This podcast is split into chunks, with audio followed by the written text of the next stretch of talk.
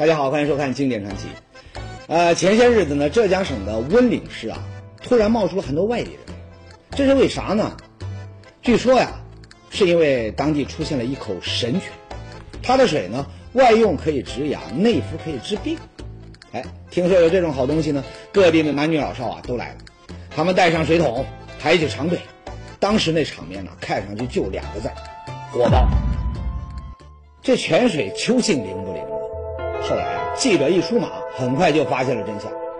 感情啊，大伙儿都被忽悠了。这个所谓的神泉水啊，其实它就是微生物严重超标的污水。你喝了它，不仅治不好这老毛病，还可能会喝出新问题。也是啊，真有包治百病的神水，那医院那岂不是都要关门了？不过呀，前不久还有人找到红宇，他拍着胸脯保证说。广西有个地方，那里的水不骗人，它真的很灵验。怎么个灵验法呢？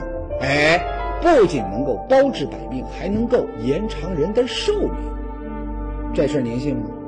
不信是吧？哈哈，说实话，我也不信。咱们一块儿去瞧瞧。那个人说的地方在广西省的北部，叫做巴马瑶族自治县。第一次来到巴马的人，很容易被这里的风景给迷住。哎呦，太美了！它就像是一幅画。不过呢，常来的人都知道，巴马这里最神奇的不是风景，而是住在这里的人。为什么说这里的人神奇呢？哎，这件事呢，有人开了一个玩笑啊，说在巴马县，八十岁的人满地走，九十岁的人才能够抖一抖，一百岁的人也不少。总之啊，你随便碰上一个，那可能就是您奶奶，甚至是说您太奶那个辈分的人。你不信的话，咱们还可以当场验证一下。八十岁，阿伯，您多大年纪啊？我妈，我年纪多大了？哦，老了。哦，好，再见，阿伯。我妈九十六了。九十六了。嗯。多大年纪了？我八十八岁。哟，还真是看不出来。个个都是老寿星，那这位大娘呢？你看她忙活个不停，啊，又是纳鞋底儿，又是劈柴做饭，手脚这么麻利，年纪总不会太大吧？您今年多大岁数呀？一百零六。一百零六岁啊！哎呦，那看着身体还很好哈。您可能不清楚，像刚刚这位一样的百岁老人，那么官方的做过统计。在巴马县有七十九个，而整个巴马县的人口呢，在二十五万人左右。那咱们大概算算，巴马的这个百岁老人比例呢，达到了总人口的万分之三。而在国际上公认的长寿乡的标准是万分之零点八，高达四倍的差距，这就没跑了。巴马县它是一个不折不扣的长寿之乡。那么，大伙最关心的问题它就出来了。这个小小的巴马县城，怎么会有这么多高寿的老人呢？哎，答案呢非常惊人。当时啊，有人指点记者说：“你一定得找到这个人，你才会知道这个巴马人长寿的秘诀。”那这个人是谁呢？据说呀，他叫罗美珍，今年呢一百二十八岁，是整个巴马县，甚至是咱们全中国活的最久的一个人。找人。还是一个一百二十八岁的老人，这事儿估计好办了。不过呢，记者来到罗美珍家里，里里外外找了一圈哎，这人跑哪去了呀？找邻居一打听，人家就说了，这个罗美珍呐，那可是出了名的不好找。这些年呐，不知道有多少人找过他，他都是连面他都没有见着。也是哈，掌握了长寿秘诀的高人嘛，哪会轻易见？幸好呢，这回啊，咱们记者的运气不错，刚好碰到了罗美珍的家人，这才知道了老人的去向。去哪里了？这上面那个都是这个上面啊？哦，对对，不一样。哎，能找到吗？那我找找。对，不一样。那个对。看看去吧？在上面？不会吧？上面那可是一座山，还挺陡，就连咱们的女记者年轻力壮，想上去那也得使出吃奶的力气来。不过呢。让人大跌眼镜的是，走到半山腰，目标还真就出现了。那是不是这是一个人？但是，看到吗？注意注意，那就是他。在哪？啊？啊？来来来来，竹子旁边那地方。喊他来，喊他。阿伯！哎呀，好，太可怕了！没想到，这个站在陡坡上砍竹子砍得正欢的人，就是咱们要找的罗美珍。看他接下来的动作，可完全不像一个一百二十八岁的人。哎，你看，你看，你你没有，你就干了活动了，你干了活动了，你干了活动啊，有动作。你看他是怎么做的？阿宝，你看看，那个。哈哈，光是这找人的过程呢，就已经让咱们的记者震惊了一把。可接下来呢，问到长寿的秘诀，罗美珍给出的答案，更加让人。吓了一跳，你问他一下，就是是这个长寿的秘诀是什么？怎么能活到这么大的那个年龄，还精力旺盛，还能上身劳动？问他一下。刚才我就是问他，他长寿，他就说就命短的就要那个 用水来用河流来接，命长的就不用接了。嗯，呃，这我说那那你是命短是命长？他说我是叫他来来接了，我才能长寿。嗯，妈呀！居然可以用河水来接命，这事儿可就玄乎了。谁都知道，长寿这件事儿，那可是连古代的帝王们都想破了脑袋的。比如说那个秦始皇，放不下荣华富贵，不想死，他就派了三千童男童女去蓬莱岛呢求神仙续命，可结果呢，只活了四十多岁他就死了。再比如唐朝的皇帝唐太宗李世民，他也想长寿，还找了很多方式呢来炼长生不老药。可他死的时候呢，也只有区区五十岁。那您说，帝王们都没辙的事儿，可在罗美珍的嘴里，一不用求神，二不用炼丹，接点河水，轻轻松松的就能做到，这事儿可能吗？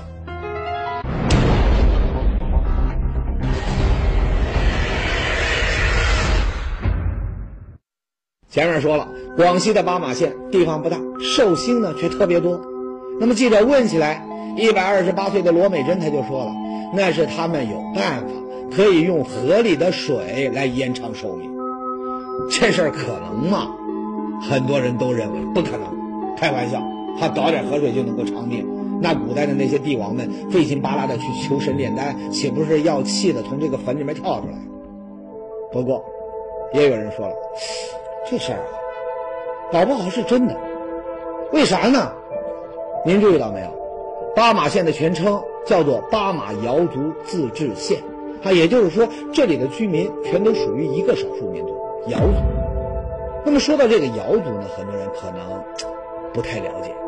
不过呢，别的一些少数民族，你比如说湘西的苗族人，那可是出了名的厉害。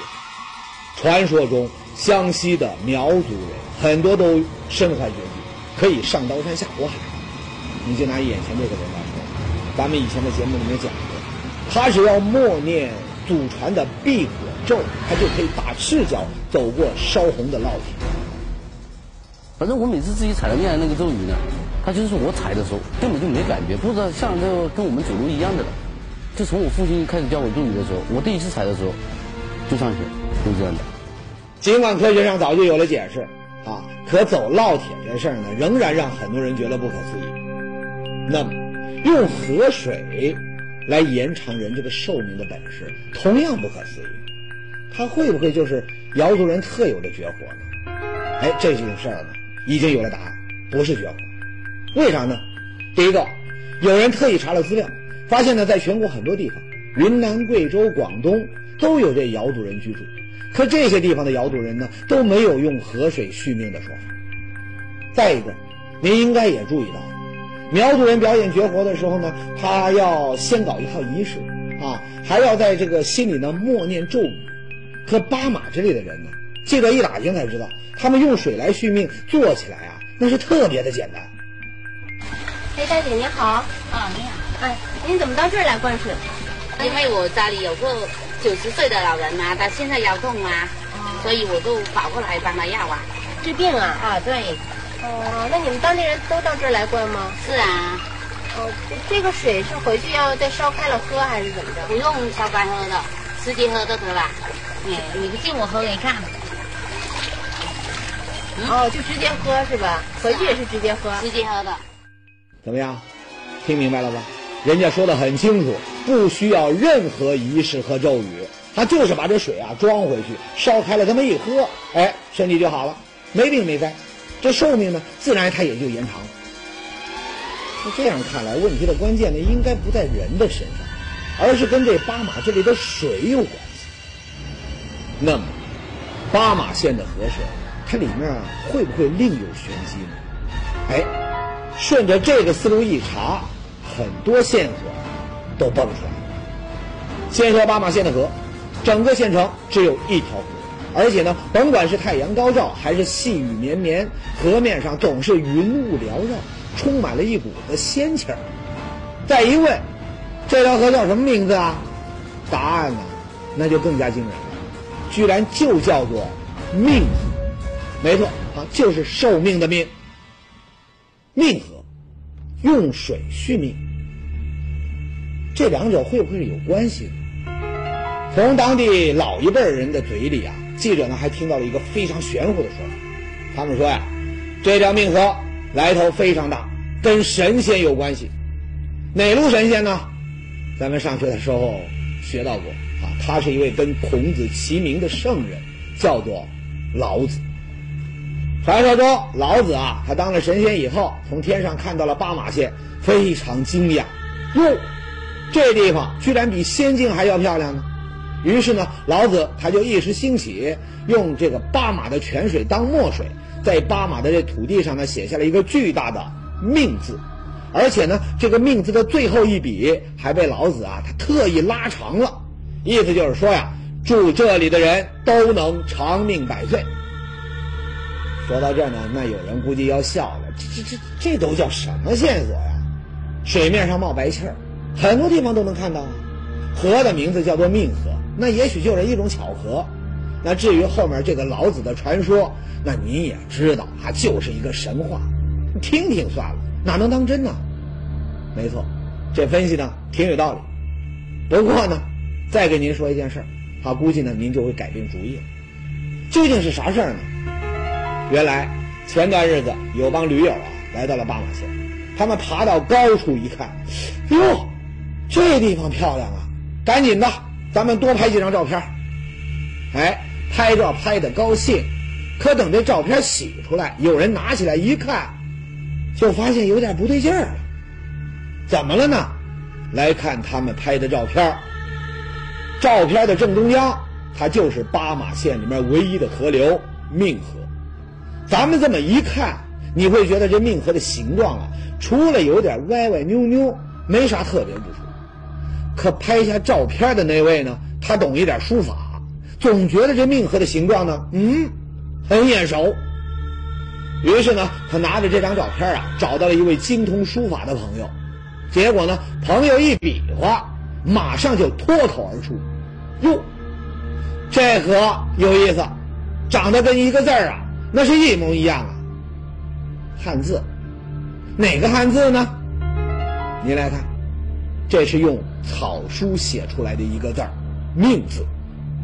你再看命河的形状。”你稍微转个角度，哎，跟这个草书里的“命”字完全一样。妈呀，一条河，名字、形状，样样都有一个“命”字。那您说，喝了这条河里的水，这寿命它能不延长？当时啊，还有人想到了老子赐福的说法，又仔细看了看照片，哎，他就发现，命河的一头，也就是“命”字的最后一笔，还真被拉长了。完全符合长命百岁的寓意。哎，事情发展到这儿啊，那是越来越小。这怎么解释这事儿呢？有人呢想了一个高招，把命河的照片啊发到网上，看看网上呢有没有人能够给出说法。结果呢，居然很快就有人呢做出了回应。什么人呢？哈哈，不是地理学家，也不是书法家，而是一帮外星人发烧友。按照这帮外星人发烧友的说法。巴马县这次估计是摊上大手。为啥呢？传说中啊，外星人想跟咱们人类交流，可又不会说咱们地球的语言，咋办呢？哎，他们想出了一个办法，在地上画图案。近些年来呢，全世界闹出了不少麦田怪圈事件。那么这些画在地上的巨大怪圈，据说呀，它就是外星人留下来的。很多人都知道，这些怪圈在地面上你看不出来，要到高空才能看得到。而巴马县命河的这个形状呢，也要从高处拍摄才能够看得出是一个草书的命字。所以，外星人发烧友他得出了结论：这条命河。应该就是外星人留下来的，好再给咱们传达某种信息，甚至啊，还有可能巴马县人都能长寿，啊，这也是外星人的杰作。哎，说的，那倒是有板有眼，可他靠谱吗？有人觉得完全不靠谱。不是说了吗？外星人不懂咱们地球人的语言，这才需要画出各种怪圈儿那他们又怎么会懂得中国古代的书法？还一点不差的工工整整的写出了一个草书的命字来呢。于是，这些人提出了一个新的说法，说这命河的形状啊，其实没有那么玄，搞不好啊，他就是巴马县的人按照草书里的写法，他故意弄出来的。为什么要这样弄呢？有人说呀，那就是为了发展旅游嘛。啊，游客来的多了，那肯定要吃饭住宿什么的。啊，这就可以让当地人赚钱呢。啊，再一个，据说呀，在某个著名的交易网站呢，还有一种叫巴马牌的矿泉水在卖，价格呢还非常高，一百块钱呢才能买到十二瓶。哎，弄一个长命的噱头，不仅呢可以发展旅游，还可以高价开卖矿泉水。那真相是不是这样的？命河的形状是不是人为造成的？这个呢，咱们说了不算。还是那句话，有问题找专家。前阵子为了证明自己没有作假，巴马县呢特意请来了一位专家，就这位，中南大学地质教授程永生。那么，程教授的到来到底能不能解开神秘的命河之谜呢？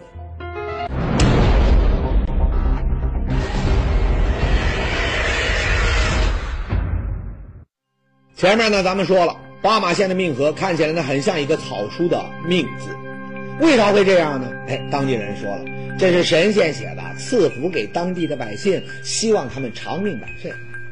不过呢，也有人怀疑说这事儿啊其实是人为造成的，目的呢是为了赚钱。真相究竟如何呢？咱们还要靠这位专家程永生教授来分析分析。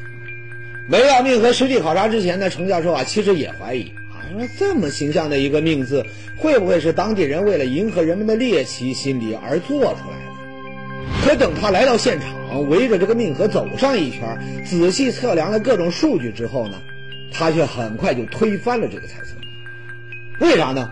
原因很简单，你别看这个命河在照片上看起来它不长，可实际上呢，程教授他算了一下，它有几千米长。这要人工去弄的话，你说这么大的工程量？要花上一笔巨款呢，可巴马县的人搞旅游卖矿泉水，他能够赚几个钱呢？明显那是得不偿失啊！还有，程教授呢，他检查过命河里的石头痕迹，用他专业的眼光来看呢，明显没有人工雕琢的痕迹。那这样一来，当地人自己弄虚作假的可能性那就要被排除了。那么，有人就问他，说这么形象的命字。它不是现代人做的，那会不会是巴马县的古人做出来的呢？哎，这种猜测，那倒真有可能。通过查找古今中外的有关资料，程教授发现，这种只有在天上才能够看到的神奇图案，古人还真没少做。比如说，在一张对明孝陵的这个航拍照片上，人们发现。明太祖朱元璋的陵墓布局呢，从下马坊到地宫的宝顶，七个主要的建筑恰好就构成了一个北斗七星的图案。这个北斗七星图案呢，从地面上你根本就看不到，要不是航拍，那后人呢根本就不知道有这回事。还有这种只有在天上才能够看到的巨大而神奇的图像呢，不光咱中国有，外国的古人也多过。哪儿呢？南美洲秘鲁的纳斯卡荒原。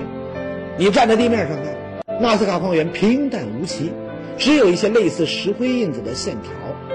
可您要坐上飞机，从天上往下看，你就能发现其中的无穷奥秘。那些线条竟然组成了一个个五花八门的巨大图案，有简单的直线、三角形，还有很多更复杂精美的细腰蜘蛛，还有蜂鸟、长尾猴，个个都栩栩如生。那么，这些神秘的纳斯卡线条和图案是天然形成的，还是有人特意做出来的呢？哎，半个多世纪以来呢，很多科学家都在探讨这些问题。最后啊，有个德国科学家他找到了答案：这些线条是古代的纳斯卡人铲掉了荒漠表层的黑色石头，露出底下的白沙形成的。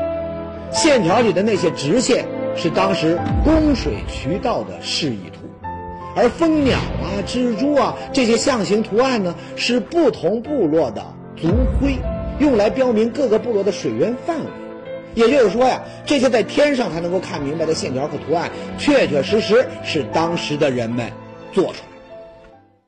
怎么样？看了上面说的这些个事情，您是不是也和程教授一样，觉得命河的形状它不是一个巧合，而是古人有意做出来的一种艺术品？不过呢，这种猜测呀，很快就被程教授自己呢推翻了。为啥呢？第一个原因，明孝陵还有纳斯卡线条，那都是帝王和大部落做出来的，他们需要显示自己的身份地位，也有那个财力。而巴马县呢，自古以来它就是一个与世隔绝的小山城，他没必要也没财力去做这件事儿。第二个原因，程教授他翻遍了巴马县的各种史料。都没找到半点有关命河的记载，那不是恰好在照片拍出来了？那么巴满人至今还不会知道他们的命河会有这样的形状。还有最重要的一个原因，那就跟命河形成的这个“命”字有关了。谁都看得出来，草书里的“命”字写起来非常的复杂，你不是简单的一横一竖，而且有不少转折的弧线。那按照古人的建筑技术，要根据河流的走向，在地上你弄出这么复杂的线条来，它不可能会有这样的技术。所以，古人塑造命河的说法也被推翻。那么，现代人、古代人都没可能了，那会不会是神仙或者是外星人干的？先说神仙，程教授呢，首先就排除了。科学呢，早已证明世上没有神仙。再说外星人，这方面的程教授倒没有一口否定。不过呢，等他从命河里面找到了一样东西，他就认准了这命河的形状啊，是天然形成，算是大自然的杰作，跟外星人他没有半点关系。他从命河里面找到了什么东西呢？您来看，就是它。对，这是灰岩。河道的底部应该下面都是这种。对，应该是这种岩石。外行看热闹，内行看门道。你说这块石头它究竟说明了什么呢？咱们还得请程教授来讲解讲解。像这个就是呃典型的灰岩，灰岩，呃它容易在那个呃弱酸性环境的那个水中就可溶。我估计啊，可能有人呢还是没听懂。那好啊，我也不讲啥深奥的道理了，就来给您呐打一个简单的比方。平时啊，咱们去郊外游玩，哈，应该看过那种山里的溶洞。没错啊，就是那种长满了奇形怪状的石笋，灯光一打，哎，看起来特别漂亮的山洞。那么这洞里的石头呢，其实啊就是石灰岩，就因为常年有水从这个石头上面流过，慢慢的就把这个石灰岩呢给溶解掉了，到最后就形成了各种千奇百怪的形状。同样。在程教授看来呢，这命河河底的石灰岩也是因为常年被水流过，每天都在溶解，到现在就形成了这个非常形象的“命”字。啊，神奇的命河形成原因居然就这么简单？哎，当地人有点想不通，他们说：“说不对呀，石灰岩可以被水溶解，啊，这点没错。可咱们在溶洞里面看到的那些石笋形状呢，都很简单。”而在命河这里，弯弯曲曲，每弯一次都跟草书里面的笔画是一模一样啊！如此复杂的形状，那真的可以靠石灰岩慢慢溶解来形成吗？哎，说的有道理。这件事儿呢，也让程教授啊眉头紧皱，困扰了好一阵子。幸好呢，后来有人说到了一件事儿，这才让程教授是一拍大腿，有灵感了。怎么回事呢？说是有一个叫谢强的工程师啊，在用谷歌卫星地图看自己的家乡雅安的时候呢，惊奇的发现雅安蒙顶山上竟然有一个奇怪的图案。我们把它拉近的时候，呈现我面前的是一个。很清晰的一个人人的面部头像，应该说让我非常震撼，很意外。哎，就是这个，一张人脸。更神奇的是，在卫星地图上把这个范围再拖大一点儿，他眼前呢竟然又出现了一只栩栩如生的麒麟。也就是说呀，整座蒙顶山从空中看过去，左右呢分别是一只麒麟和一个人像。这么逼真的图案是怎么形成的呢？经过地质人员的实地勘探，两幅图案实际上呢都是蒙顶山独特的地形地貌在卫星图产生的一种神奇效果。你比如说，这个武士头部的这嘴部，在现实中呢是山上一个塌陷了的滑坡地带，而头冠上的那一根根的羽毛，它就是这个山体上的一条条的冲刷沟。总之啊，你尽管看上去不可思议。可事实上，这就是大自然的结果。当时啊，程教授也是从蒙顶山这件事上想明白了，说运河独特的形状，除了石灰岩的溶解，应该跟河水的冲刷也有很大的关系。怎怎么形成这么急的转弯的呢？这可能与这个它这个地形地貌有关系，它独特的这种微地貌结构，是吧？水就是顺着这个这个容易流的地方容易往下流淌。嗯。说到这儿呢，命河的形状啊又大了，啊，它就是大自然的鬼斧神工。那么，它里面的水呢，究竟有没有奇效？喝了可以让人长寿呢？这件事儿啊，程教授他们也没忘，还特意采了水样送到实验室呢做了化验。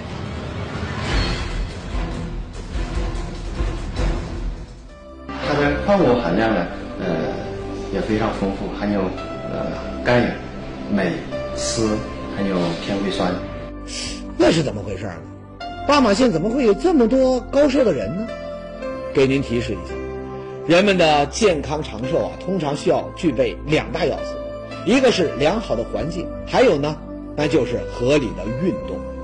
您来看看巴马县有山有水的环境，再想想巴马人不论年纪谁都要下地劳动的习惯，会不会就想通了他们长寿的秘诀？